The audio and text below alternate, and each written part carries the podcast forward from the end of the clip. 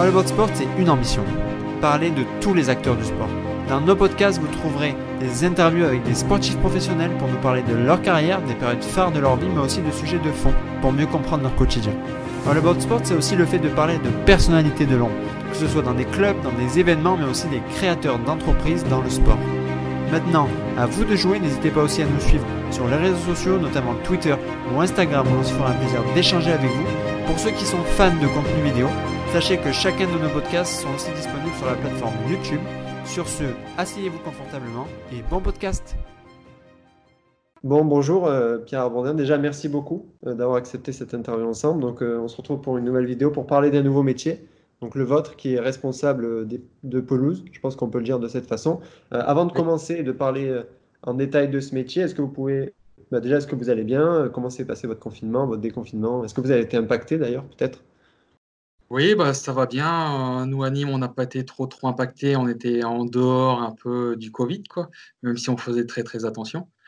Euh, notre métier, on ne s'est pas du tout arrêté euh, du fait que la Ligue n'avait pas interrompu la saison.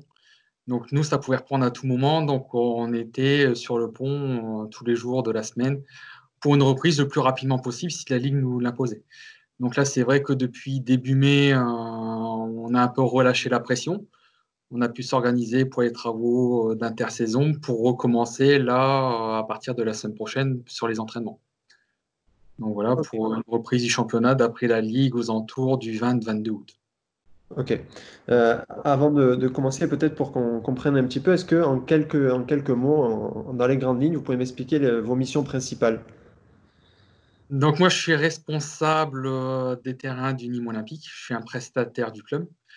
Donc, euh, moi, mes missions, c'est euh, d'entretenir tout ce qui est surface engazonnée euh, pour que les joueurs puissent avoir de bonnes conditions de jeu.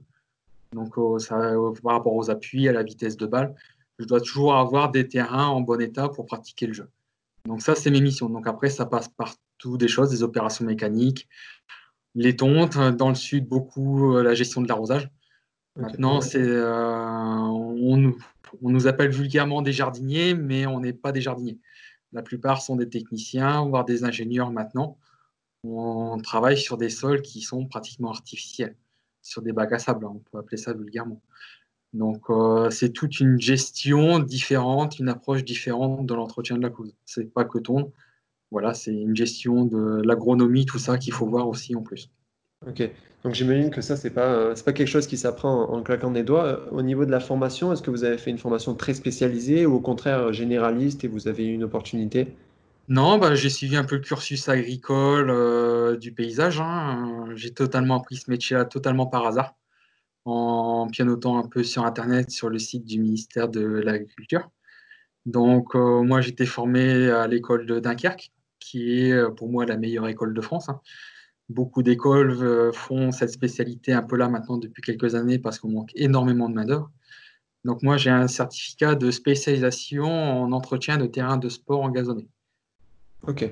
dire c'est le diplôme de base pour entrer dans ce métier-là. Sinon, après, il existe euh, le diplôme de greenkeeper, où là, c'est vraiment spécialisé, euh, notamment pour les golfs et gestion de terrain de sport.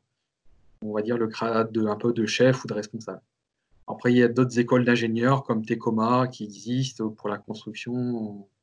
Mais c'est un métier qui est très très peu connu en France et les formations aussi, ce qui fait qu'on manque cruellement de main-d'œuvre. On ne se cache pas, on a énormément de mal à recruter. Pas que par chez nous, hein, dans toutes les entreprises dans tout, euh, qui font ce métier-là, euh, dans les golfs. Euh, moi, je vois passer à peu près une à deux annonces d'offres d'emploi par semaine dans ce métier-là. Ok, et donc j'ai vu que en termes de club, vous avez commencé au LOSC, c'est ça, en 2013 euh, oui, c'est ça. J'ai été pris en alternance euh, en octobre 2012, euh, au moment d'inauguration du nouveau stade. Donc j'ai fait mes classes là-bas. On, apprend énormément, surtout que c'est un stade multi-événementiel.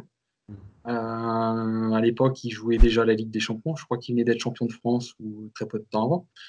Donc on a tout de suite dans le grand bain.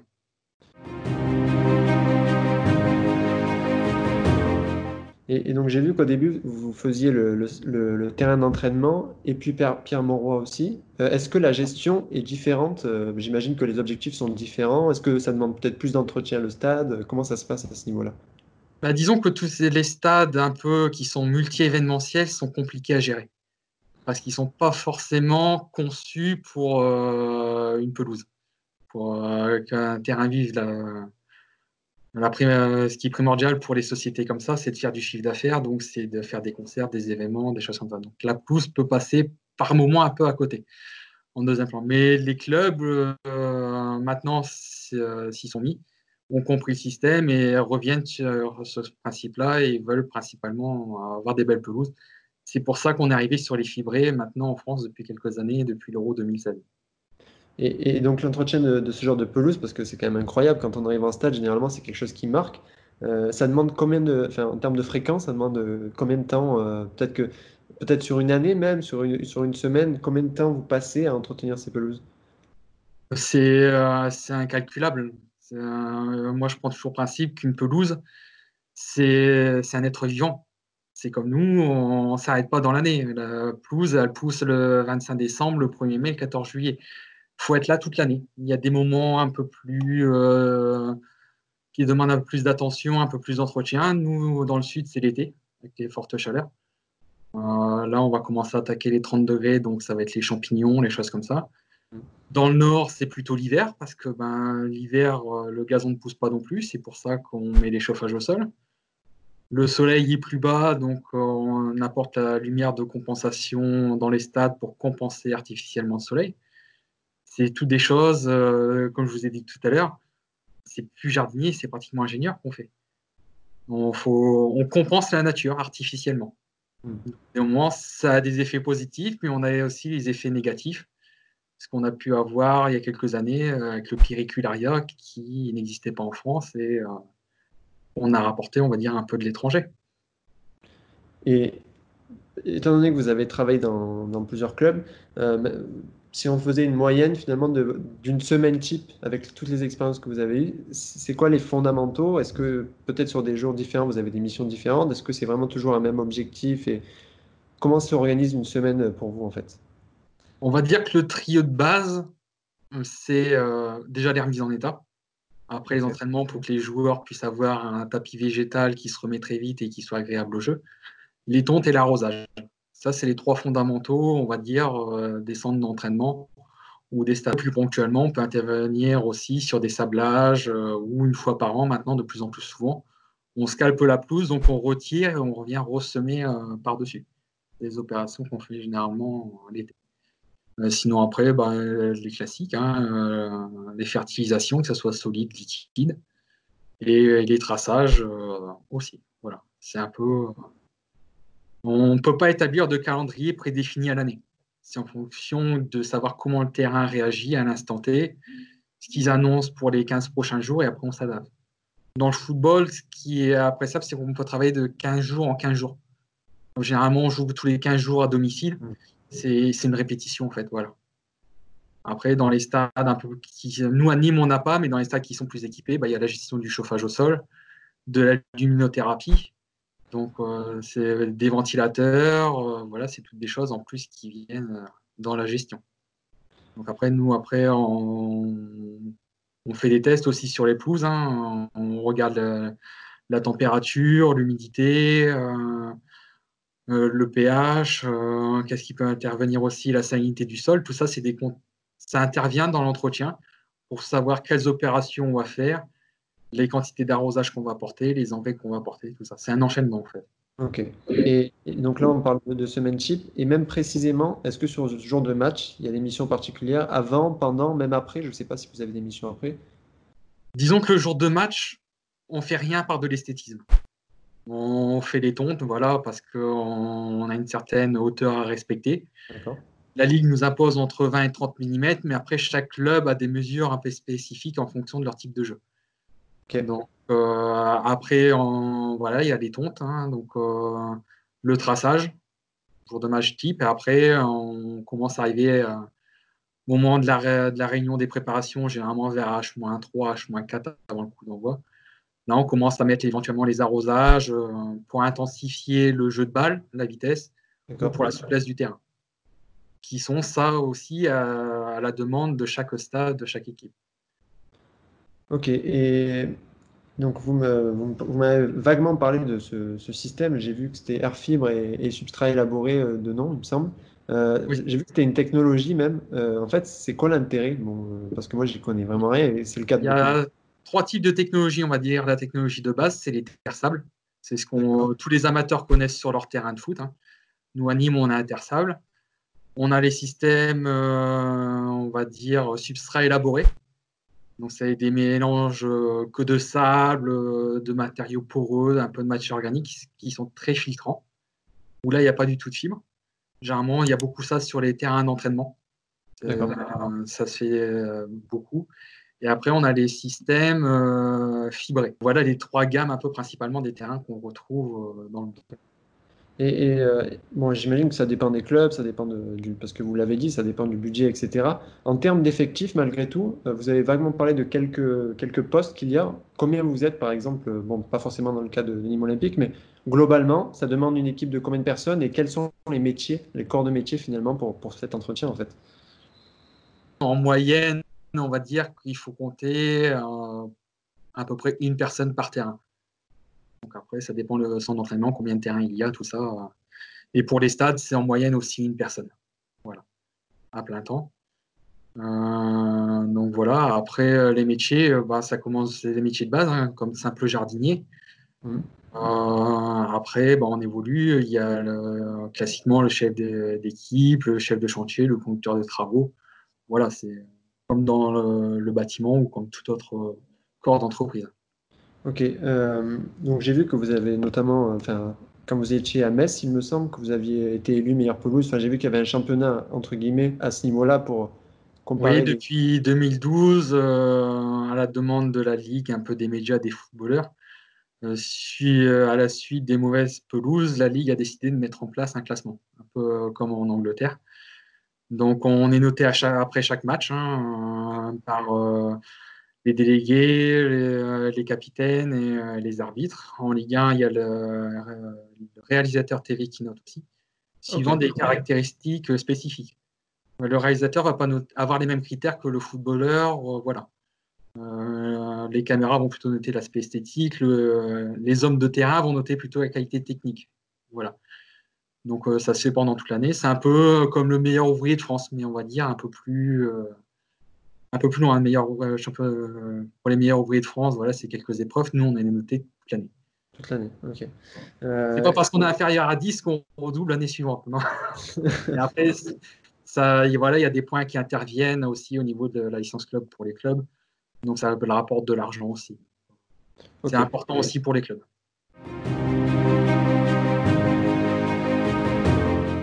Et Bon, s'il y a ce genre de cheat, c'est aussi parce que euh, ben, forcément, c'est pas simple, c'est pas un métier simple. Avoir une belle pelouse toutes les semaines ou tous les, tous les 15 jours, c'est pas simple.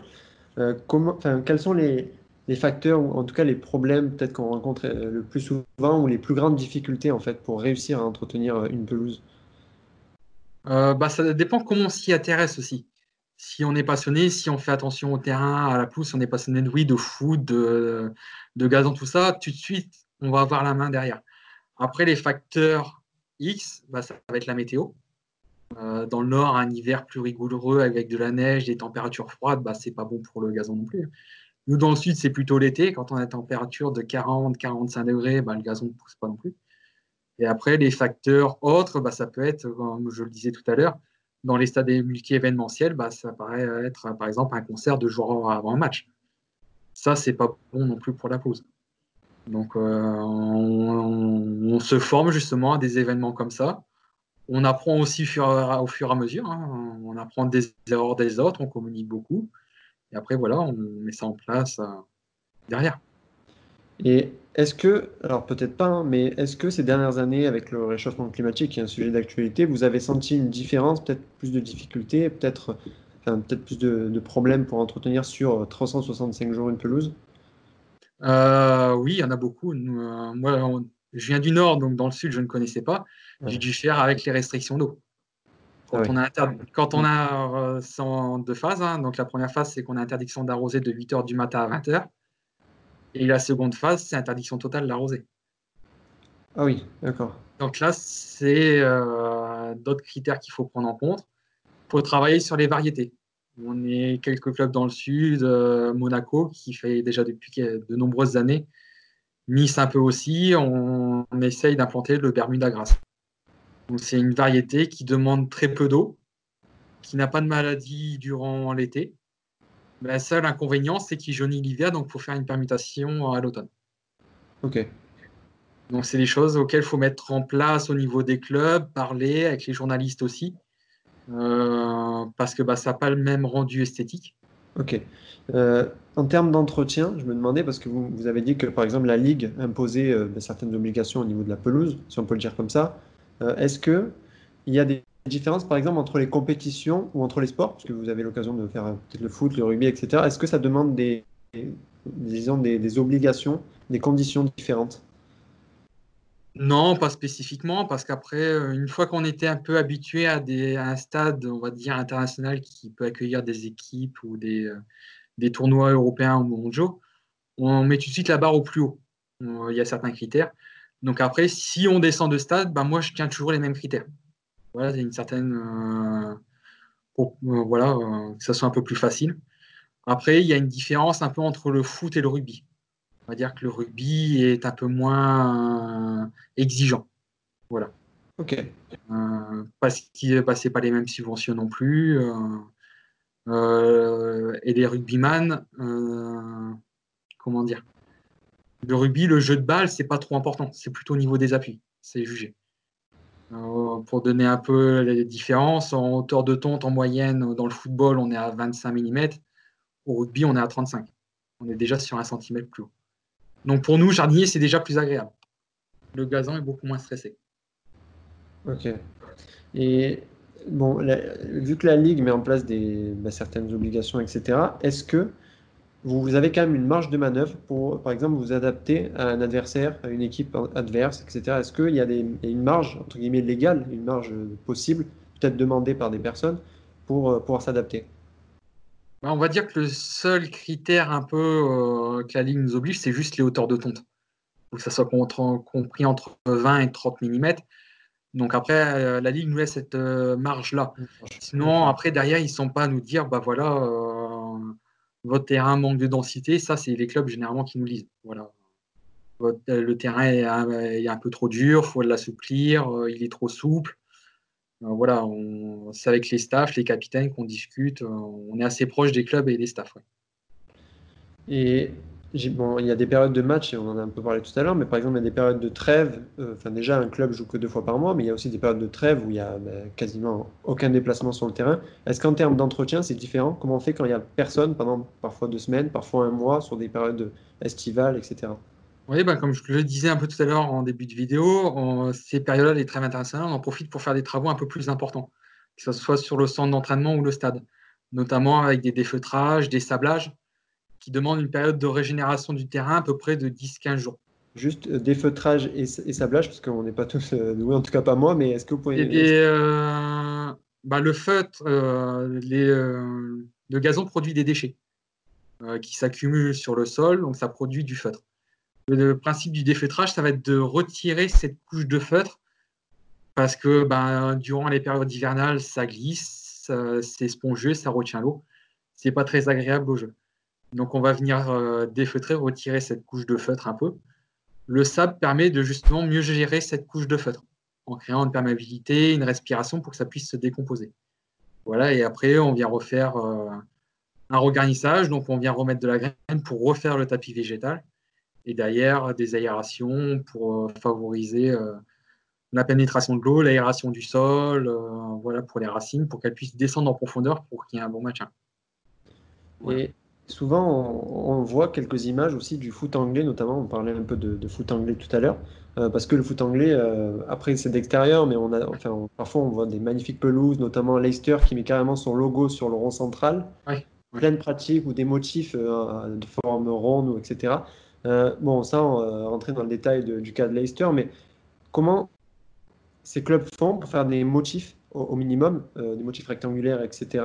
Comment on fait avec de la pelouse simplement? Parce que j'imagine qu'il n'y a pas de rajout. Enfin, comment c'est possible Il n'y a pas de rajout. Euh, disons que sur les variétés de gazon qu'on utilise, pour prendre l'exemple du régras anglais, c'est ce qui est majoritaire sur les pelouses, il a deux côtés, un côté brillant, on va dire, et un côté plus terne. Nous, avec nos tondeuses, on a des rouleaux dessus, et on vient coucher un peu le brin de gazon, et le côté brillant vient se mettre en surface. Les effets de bande, c'est juste les allers-retours avec la tondeuse. Pour reprendre ce que vous disiez avec le dessin de Leicester, tout ça, c'est ce qu'on appelle du pitch painting. C'est qu'on implante dans une machine et par des effets d'air, on vient coucher le brin de gazon dans un sens et dans l'autre. Ça, maintenant, c'est interdit euh, en Angleterre. C'est ah marqué dans le règlement. Le pitch painting est interdit. Après, voilà, nous en France, la Ligue, euh, on va dire, ne nous impose pas grand-chose, mais c'est recommandé quand même de faire, euh, comme dans le cahier des charges de l'UFA, la tonte du match en largeur. Voilà, c'est plus facile pour les arbitres, pour le hors-jeu et pour les caméras aussi. Ah d'accord, pour le hors-jeu, d'accord. Et on parle d'Angleterre. Euh, est-ce que, pour vous, quel est le pays, entre guillemets, référence ou le pays qui est peut-être le plus avancé à ce niveau-là? Et, aussi, est-ce qu'en France, d'après vous, on se positionne bien? Est-ce qu'on évolue bien? Oui, bah, la référence, c'est l'Angleterre. Hein, mais euh, l'Angleterre, ce qu'il y a, c'est qu'il pleut régulièrement, il ne fait pas trop chaud. Donc après, chaque pays, chaque région doivent s'adapter. Après, en France, on va dire qu'on n'est pas plus bête que les Anglais. on a les compétences. Euh, les Anglais ont beaucoup plus de moyens euh, financiers dans l'entretien des pelouses. Pour eux, un match de football, c'est d'abord la pelouse. Après, on s'occupe des joueurs et du match. En France, c'est un peu différent. Voilà, on, est en train de monter en gamme tout doucement, mais ça prend un peu de temps. Voilà. Sinon, après, nous, euh, dans le sud, on se rapproche plus de l'entretien des pays comme l'Espagne ou l'Italie, qui sont des pays plus chauds et qui ont déjà des variétés un peu plus résistantes à la chaleur. Voilà on se renseigne beaucoup là-bas.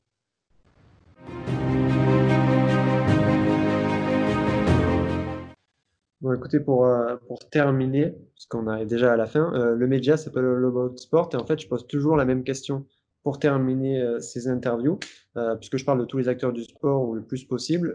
vous, si vous, pourriez, si vous pouviez dire merci à une personne qui peut-être vous a lancé dans ce milieu ou quelqu'un de ce milieu qui vous a peut-être donné votre chance ou une autre personne à qui vous voudriez dire merci, vous le direz à qui?